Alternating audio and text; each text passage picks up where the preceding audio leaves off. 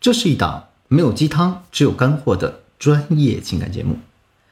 大家好，我是剑宇，欢迎收听《得到爱情》。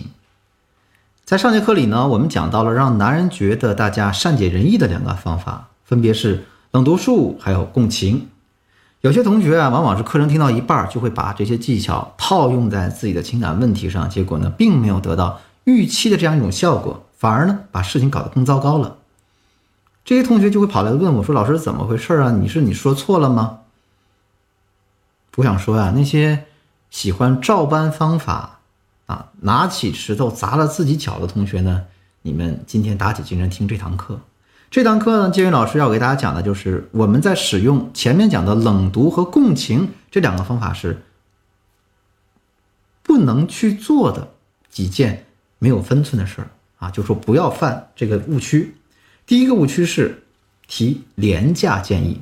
什么叫廉价建议呢？我给大家举个例子啊，我有这么一个学员，她老公想换工作，觉得现在呢自己的这份工作没有发挥他的能力，担心呢十年二十年之后被淘汰，于是。想提早谋划一下，于是她老公就这样表达对她的苦恼：“哎呀，我这份工作真的没什么意思，搁谁都能做好，我觉得自己很无能，很没用。”人家这话还没说完呢，学员就插话了：“哎呀，其实你这个工作也挺好的，你好好去做嘛，跟单位上谁学嘛，或者你再去考一个什么证，争取升职，或者借调到其他地方去。”嗯，跟我们上节课例子是不是有点像啊？据我这个学员呢描述，当时的情景是这样的：男人的脸啊，垮一下就垮起来了，非常不耐烦的向我这学员挥了挥手，说啊，我有事要出去办，你自己玩吧。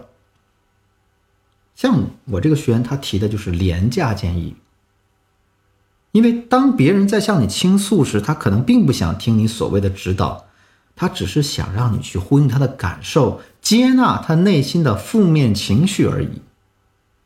这第二个误区是呢？在被分手时使用冷读术来挽回，虽然我前面讲到冷读是一个非常妙的方法啊，可能在我们百分之九十的生活区域都能用到，但也是有那些不可用的区域的。这个区域就是，当你和某个人关系已经开始极度紧张的时候，你在用冷读的话，就可能会被对方觉得你就是低声下气的想套近乎，你是在跟我耍手段玩心计。会让对方更加反感的。我给大家举个例子啊，比如说你和你的男朋友的关系已经非常紧张了，对方已经很明显的表示出我很烦你，我不想理你这样一种态度，更甚者他可能跟你说了分手。这个时候呢，你却像一个没事儿一样，非常冷静淡定的说：“亲爱的，我觉得你很生气。哎呀，亲爱的，我觉得你现在很不开心。”人家看到你这副态度会是什么感受呢？人家会觉得你这是在低声下气的讨好他，你这是在低声下气的去跟他套近乎，你这是在低声下气试图挽回他的心，他只会提高自己的戒备，对你更加反感。也就是说，在这种情况下，你不仅这个冷读不会成功，还会为你的这个挽回增加一个大大的难度。所以呢，同学们一定要记住，不能在关系紧张的时候来使用冷读。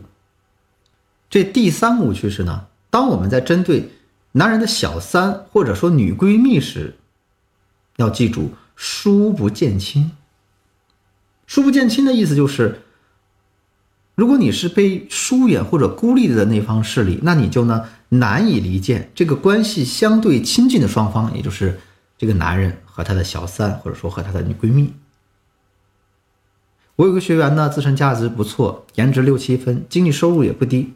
性格也很好，而且呢，还自降身价嫁给了一个客观价值不如她的老公。两个人结婚才两年多，她就发现啊，老公出轨了她的女闺蜜。而我这个学员呢，他对两性关系的这种把握技巧啊，和对男性心理的了解，几乎是空白。他不想离婚，想把这个小三呢赶出他们的婚姻，于是他就跑去跟她老公说：“哎呀，那个小三都是跟很多男人交往。”那个小三跟你在一起是为了骗你的钱花，那个小三还偷偷发消息骂过你呢。我真的没有骗你，我说的都是真话。但是她的老公不但不相信她，还为她说：“哎，你要是再说她一个字的坏话，我马上跟你离婚。”姑娘觉得很委屈啊，她觉得为什么自己的男人要信任那个坏女人而不信任自己呢？嗯，他打了咨询跟我哭了半个钟头，我费了好大力气才把他哄好啊，才能给他分析分析。我说你这就是一个典型一个叫书不见亲的例子。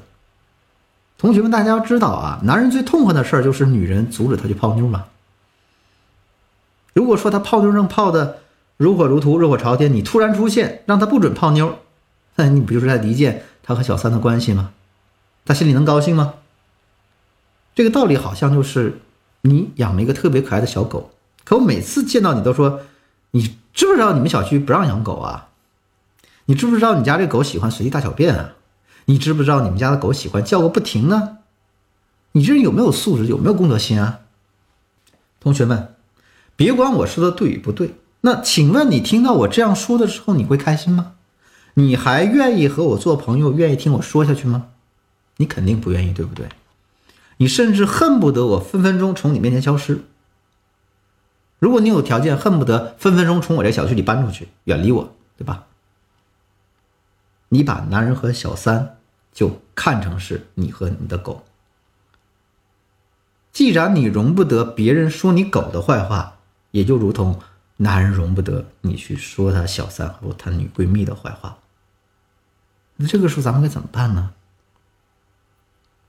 我就告诉学员呢，当下你就呢采取一个放任的态度，什么都不用做。我教他两句话术，就这么说的。不管这个男人对你说什么、做什么，你都要淡定平和对他说：“我理解你，也尊重你的选择。等你做好决定了，你可以再找我具体谈一谈。”这样一个平和的态度，才会让男人尽快对你放下戒备，并且对你产生某种好奇心。哎，果然他说了之后，老公的脸色变了，甚至呢专门给他发条信息：“哎，你心怎么这么大呢？这婚说离就离啊！”当男人这样说的时候，就证明这个主导权被我这学员拿在手里了。好，那今天课程呢到这结束了，我们再来一起回顾一下今天学到的内容啊。在我们做冷读和共情时啊，忌讳去踩到的三个误区是：一提廉价建议；二呢是在被分手时使用冷读术来挽回；第三呢，在针对男人的小三和女闺蜜时，要记住术不见亲。好，那我们下节课再见啊！下节课呢，建议老师给大家讲解撒娇的火候该怎么把握，大家千万不要错过。如果你的情感问题已经比较严重，急需专业帮助的话，可以添加我助理的微信文姬八零，文姬的全拼八零，也就是 W E N J I 八零，把你的情感困惑告诉我，我一定有问必答。我是剑宇，我们下期再见。